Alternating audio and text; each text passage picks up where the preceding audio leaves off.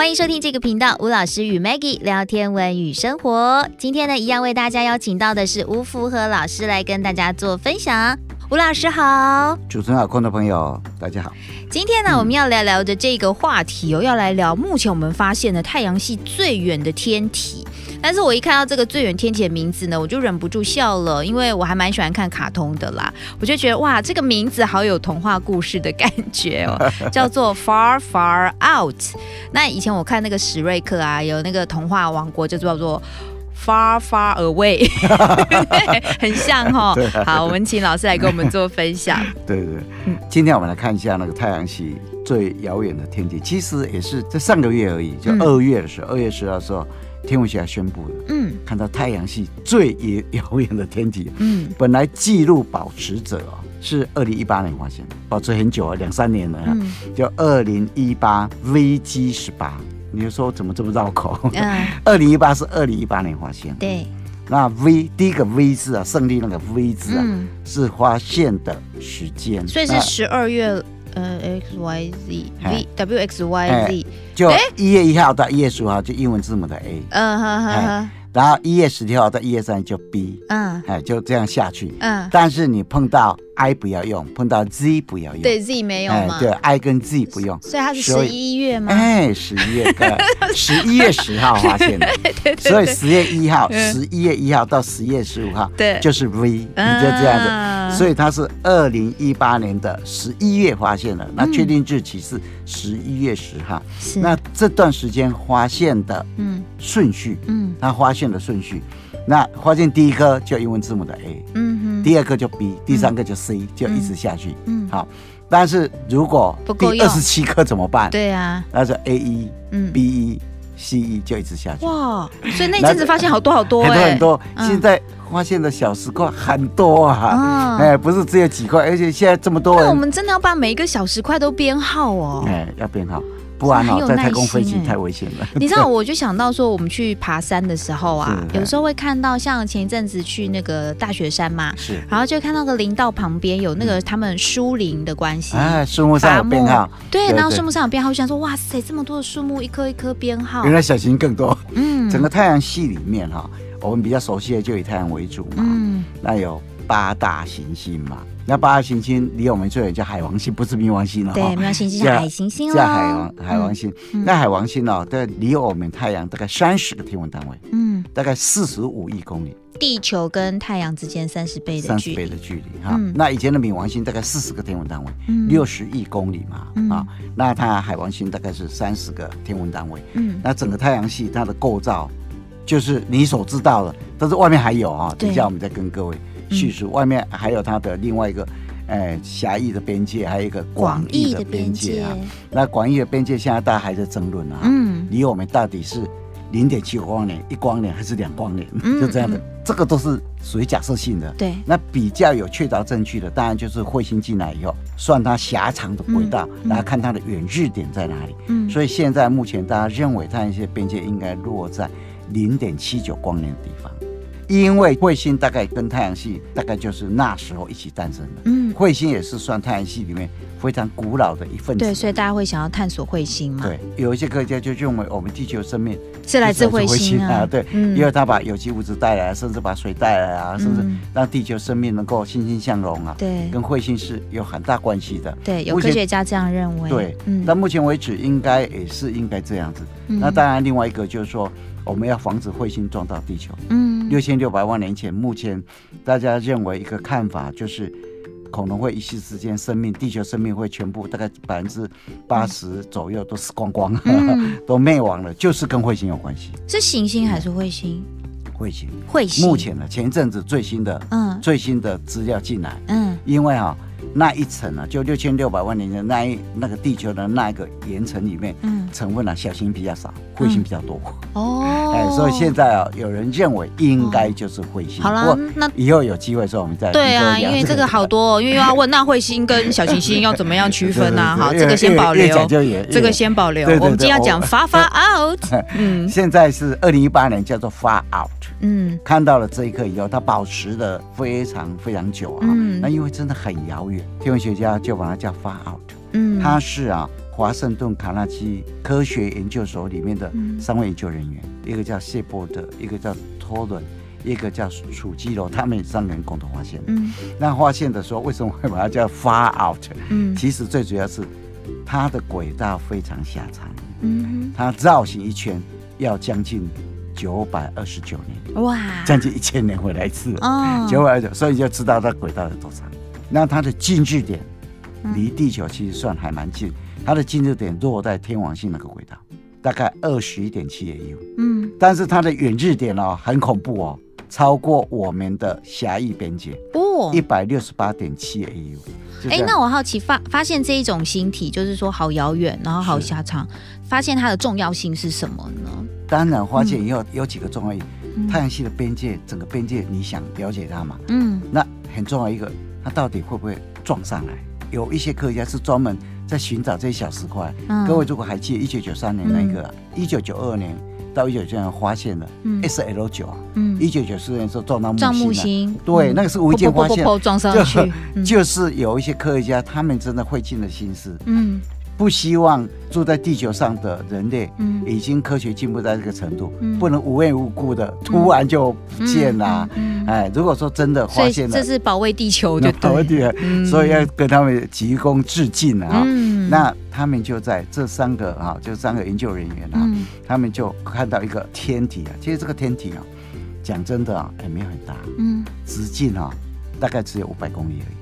它目前的位置离我们大概一百二十五 AU 到一百三十 AU，嗯，离我们够远了，嗯。那它的近日点是落在二十一点七 AU，嗯，远日点是落在一百六十八点七 AU，嗯，而远日点就是两百五十三亿公里，嗯。那我们太阳系的狭义边界，太阳系的一个比较近的一个边界，嗯啊，就离太阳一百八十五亿公里，一百二三 AU，嗯。什么叫狭义的边界？就我们的太阳会发出能量，嗯。啊，那个东西带着高能的东西，我们叫太阳风。对，那太阳风啊，当然对行星或卫星如果生命的话会造成影响，嗯。啊，这太阳风因为带着高能的东西嘛，那地球也会受到影响。还好地球有磁场，嗯。啊，有这样有大气层可以保护，所以太阳风在太阳系里面是往四面八方吹的，嗯。啊，在我们太阳系的外侧也到处都是恒星。它也会跑出高能的东西，嗯、那这个也会对我们太阳系里面如果有生命的话，也会影响。这个叫星际风，就星际间的恒星带出来的高能的东西，我们叫星际风。嗯，那星际风跟太阳风交错的地方，也就是说，星际风挡住太阳风，太阳风也挡住了星际风，开始接触的点，那个地方我们叫终端震波。嗯哼，终端震波大概离太阳有多远？大概七十五到九十 AU。当然不是完全挡住嘛，太阳风会还是要跑出去，跟星际风会叫做，嗯、那个我们叫日鞘层，嗯，叫日鞘层。那那个范围离太阳要八十到一百 AU，那真正太阳风挡住星际风，星际风吹不进我们太阳系里面，把它挡在外面，好，拒于门外，不让它进来，大概就是离太阳一百二三 AU，嗯，那你把它换成公里，就是一百八十五亿公里。所以有人说，我们太阳系的边界啊，大概就是一百八十五亿公里那个地方，狭义的边界。狭义。对，所以它是出了狭义的边界。对，它出了狭义的边界。嗯。所以这个以前的人都说，哎，很多科学家就认为太阳系就只有这个边界，看起来好像不是这样子。嗯。因为这个天体就明明就被发现了。对对。然后它还会冲击太阳系啊。对。它离我们就是两百五十三亿最远的地方，两百五十三亿公里。那目前呢？这颗石块啊，列为矮行星的候选者。为什么它候选人不直接就叫矮行星？那要当矮行星，它到底有什么条件呢？哈，其实矮行星是这样子的，因为啊，二零零三年的时候，应该是十月二十一号的时候，加州伯克莱大学啊，有一组研究人员是布朗教授他领导，嗯，结果他对天空就拍了很多照片，嗯，那当然拍了很多照片，不会说马上就找出来，拍到了一些天体啊，他不会马上找出来。到了二零零五年。嗯，一月五号的时候，他们就发现了一颗小石块。那这颗小石块居然比冥王星还要大。一公告以后，他们以为发现了第十大行星。当时布朗教授他们还把它叫做奇娜。听说布朗教授很喜欢看当时美国一个连续剧叫《战士公主》。嗯，那《战士公主》里面女主角就叫奇娜。那这个女主角原来是个坏人，一个坏蛋，结果改邪归正。嗯，那可能布朗教授认为人可能应该这样子吧，哈、嗯，然后就把它叫做齐娜。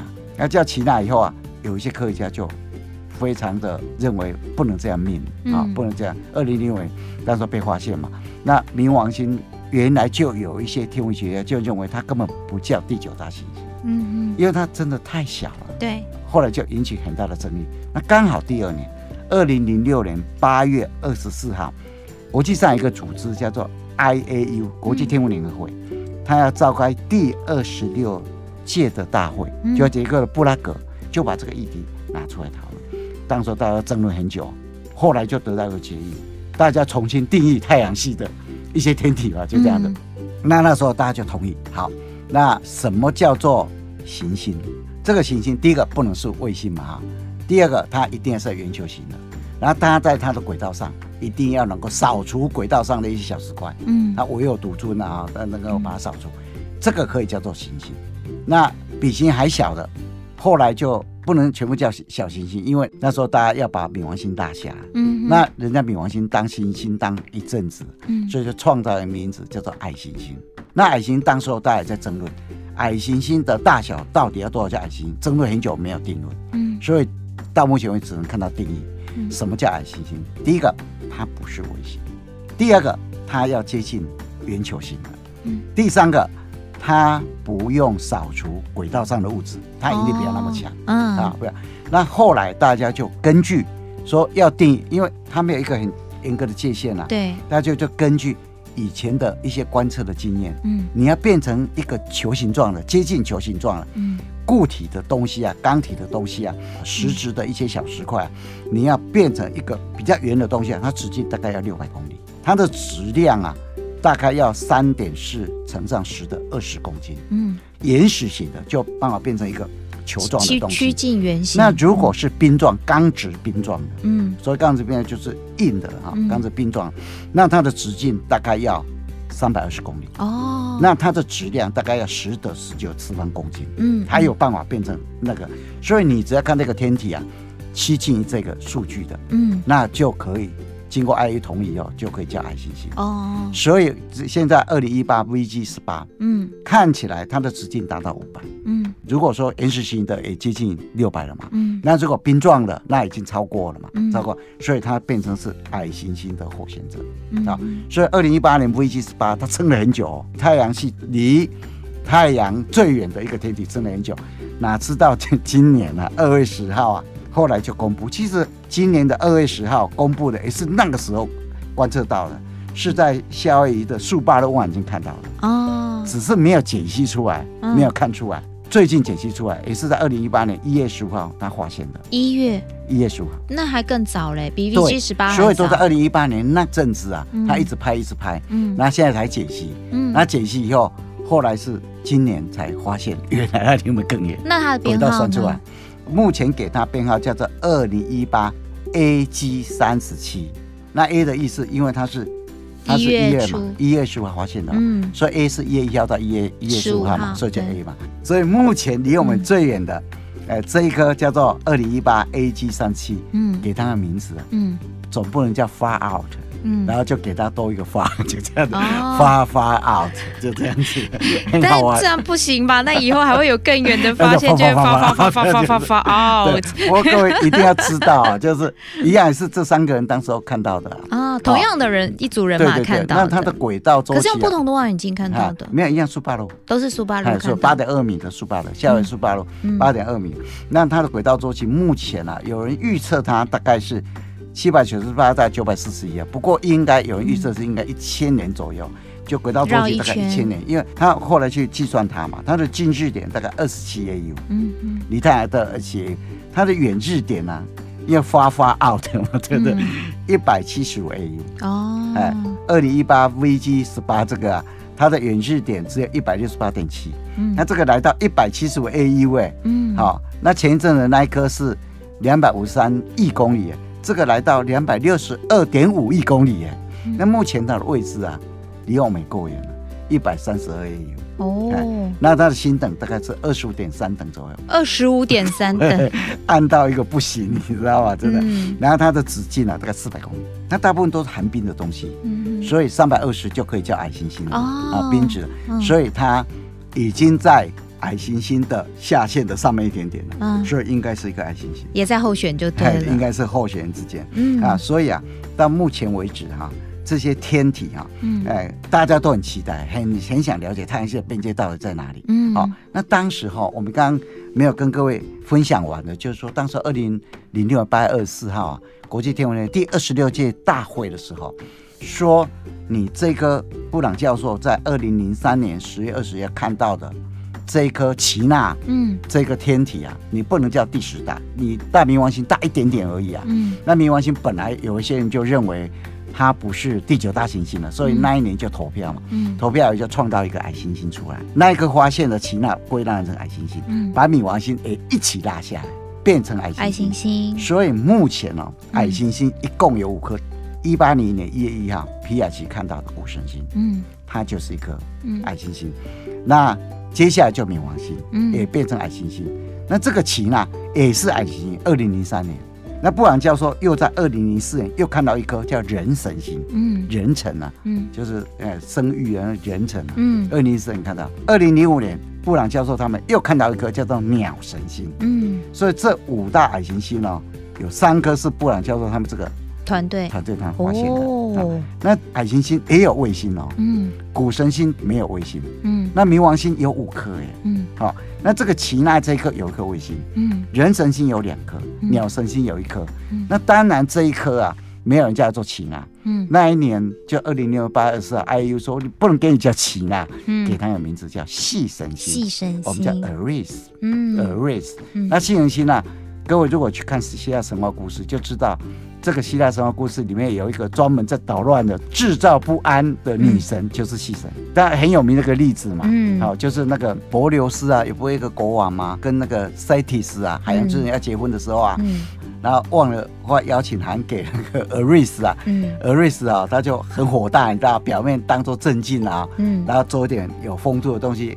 暗里就下毒手，就这样子，嗯嗯嗯、就送了一个金苹果，嗯、在金苹果上就刻了几个字嘛，献、嗯、给最美的。对，然后大家都知道，大家都想要当最美的，对就引起金苹果之战。啊、结果，结果大家绕过金苹果，又看到说献给最美的，嗯、那怎么你是最美呢？对，然后结果就挑起很多战争，最有名的就是特洛伊战争嘛，嗯、最有名的。对，所以后来就是因为就这一颗奇纳这颗被发现以后，就引起整个太阳系。哎，天文学家就开始争论不休。好，所以它是戏神星，对，叫戏神兄弟，就是兄弟戏强的戏了。对，就这样子哈。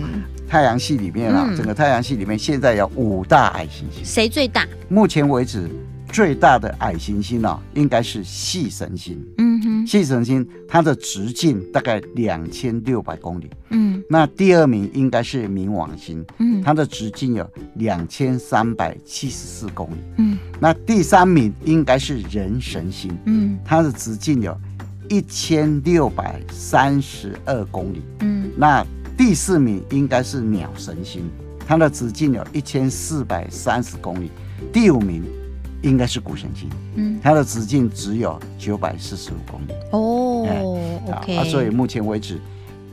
五大矮行星里面还是系神星最大，嗯，嗯，所以当时一发现说，为什么认为冥王星第九大，我应该叫第十大？哦，原因就这样。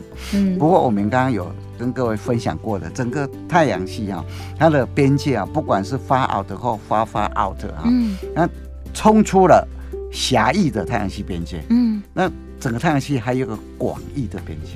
所以他们对于研究广义边界这个部分来说，也会有贡献，就对了。对，当然有贡献，嗯、因为真的是想知道太阳系边界在到哪里，嗯、现在还争论不休啊。嗯，因为一九三二年的时候，爱沙尼亚有一个天文学家，嗯，那个叫做奥比克，阿比克他当时一九三二年提出个理论，嗯，说整个太阳系在形成的时候啊，那很多彗星哦，嗯、都在太阳系很远很远的地方，嗯，一个边界，嗯，好，那那时候。这个奥皮克就爱沙尼亚这个天文学家，他还没有讲确切讲在哪里，只是说太阳系有一个很遥远边界，很彗星啊，都是来来在那个地方。那一九五零年的时候啊，当时荷兰天文学家欧特，嗯，他就认为这个可能是一个谬论呢，他仔细研究以后，嗯，他说真的有那个边界啊，他是有那个边界。他 一开始是不认同的，对，但是就去研究，对对对。然后他认为整个太阳系里面呢，刚形成一个挥发性的东西，如果接近太阳，接近太阳的话，大部分都挥发光了。嗯，那可能有一部分的嗯。石块啊，可能就落在离太阳十个亿 u 那个地方，嗯，应该落在那。那更多的可能就是因为整个系统的。往外扩充的力量啊，就离心力啊，哈，整个转动啊，射动转动的力量把它往外抛，抛在离太阳大概两光年嗯，那十万个天文单位两光年的地方，嗯，整个像一朵云一样，嗯，然后就罩住了整个太阳太阳系。后来我们就把它叫做欧特云。好，那一直到了一九八一年的时候，嗯，有有一个天文学家，美国天文学家叫谢尔斯，他说欧特云啊，你根据现在彗星的轨道去算它。或许欧特云没有那么远，但是欧特云内侧还有一个内侧欧特云。嗯，他说还有一个内侧欧特云。那欧特他所阐述的那是外侧的欧特云。嗯，所以整个太阳系彗星的大本营应该在内侧欧特云。哦，好，那魏维啊，就在离太阳零点零三光年到零点三二光年，嗯，那个地方真正的是彗星的大本营。哦。那个地方，所以有很多彗星都是一去不复返。哎，对对，其实是长周期彗星，对对对对对，长周期彗星呢，嗯，几乎都落在那个地方。嗯，那彗星有分两种，一种叫短周期彗星，一种叫长周期彗星。对，如果它的回来的周期是短于两百年，那个叫短周期彗星。嗯，那短周期彗星呢，大概哈离我们哈，大概离我们三十五到。一千 AU 左右，嗯，离整个太阳三十五到一千 AU，所以你看哈雷彗星啊，嗯，它每七六年就回来一次，它是短周期彗星，它的远距点是落在三十五点一 AU，嗯嗯，所以就在那个三十五到一千 AU 之间，嗯，就就短周期彗星的范围里面，对，那哈雷彗星它的近距点呢，大概零点五八六 AU，嗯，啊，它就很靠近太阳，对，哦，这个哈雷彗星，所以在长周期彗星哦，跟短周期彗星里面呢，短周期彗星。大概就离太阳三十五到一千 AU。嗯，那长周期彗星呢？其实希尔斯他认为应该就几乎都落在零点零三到零点三个光年之间。嗯，零点零三光年大概换成 AU 就两千 AU。嗯，零点三二光年你把它换成 AU 就是两万 AU。嗯，落在那个地方，他认为那个地方啊才是彗星的大本营。嗯，那彗星的总质量啊。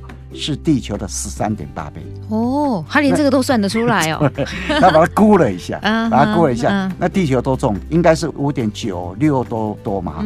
你把它四舍五入一下，大概五点九七乘上十的二四四万公斤，这是地球质量。嗯，它它的总质量十三点八倍，所以后来我们就把这个叫希尔斯云，就就零点内侧的欧特云，对，内侧欧特，但是它像个环带一样。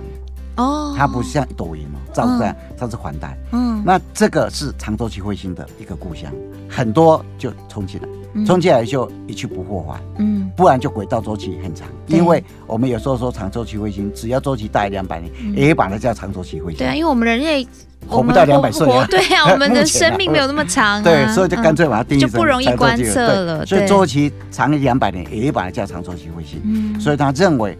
大部分的长周期彗星都来自那里，它是彗星的大本营。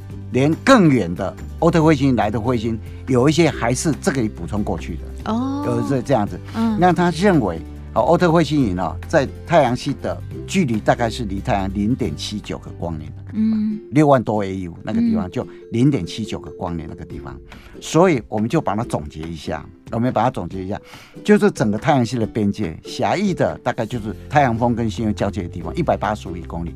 那外侧还有一个希尔斯云，我们叫做内欧特云，它是一个环状的，大概零点零三光年到零点三二光年，很多彗星都在那个地方。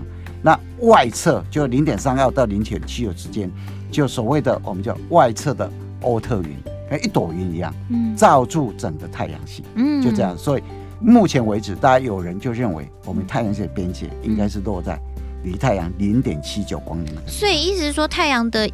引力，照欧特云那边都还可以把他们拉住，就对，让他们不会散到外星去。整个系统也不是只有太阳，整个八大行星的，整个太阳整个系统的它拉住，吸引力还是可以都把这些东西拉住，就是成为一个结构。对，所以像欧特云，它也是一个理论上一个假想云，就这样。那当然观测资料越来越多，目前是根据观测的资料，来一直修正嘛。所以我们小时候学的地科还要一直修正，对不对？对，就这样。因为我记得以前有学过欧特云这件事，但是哎，还要一直在继续修正，就对。目前呢，还要那个哈，慢慢修正它哈。嗯，OK。好，那所以今天呢，就跟大家来分享从这个小行星最远的小行星的发现，然后来去理解太阳系边界到底是怎么一回事。好，好，那我们今天呢，就跟老师先分享到这里喽。谢谢老师带来的分享，谢谢，谢谢，再见。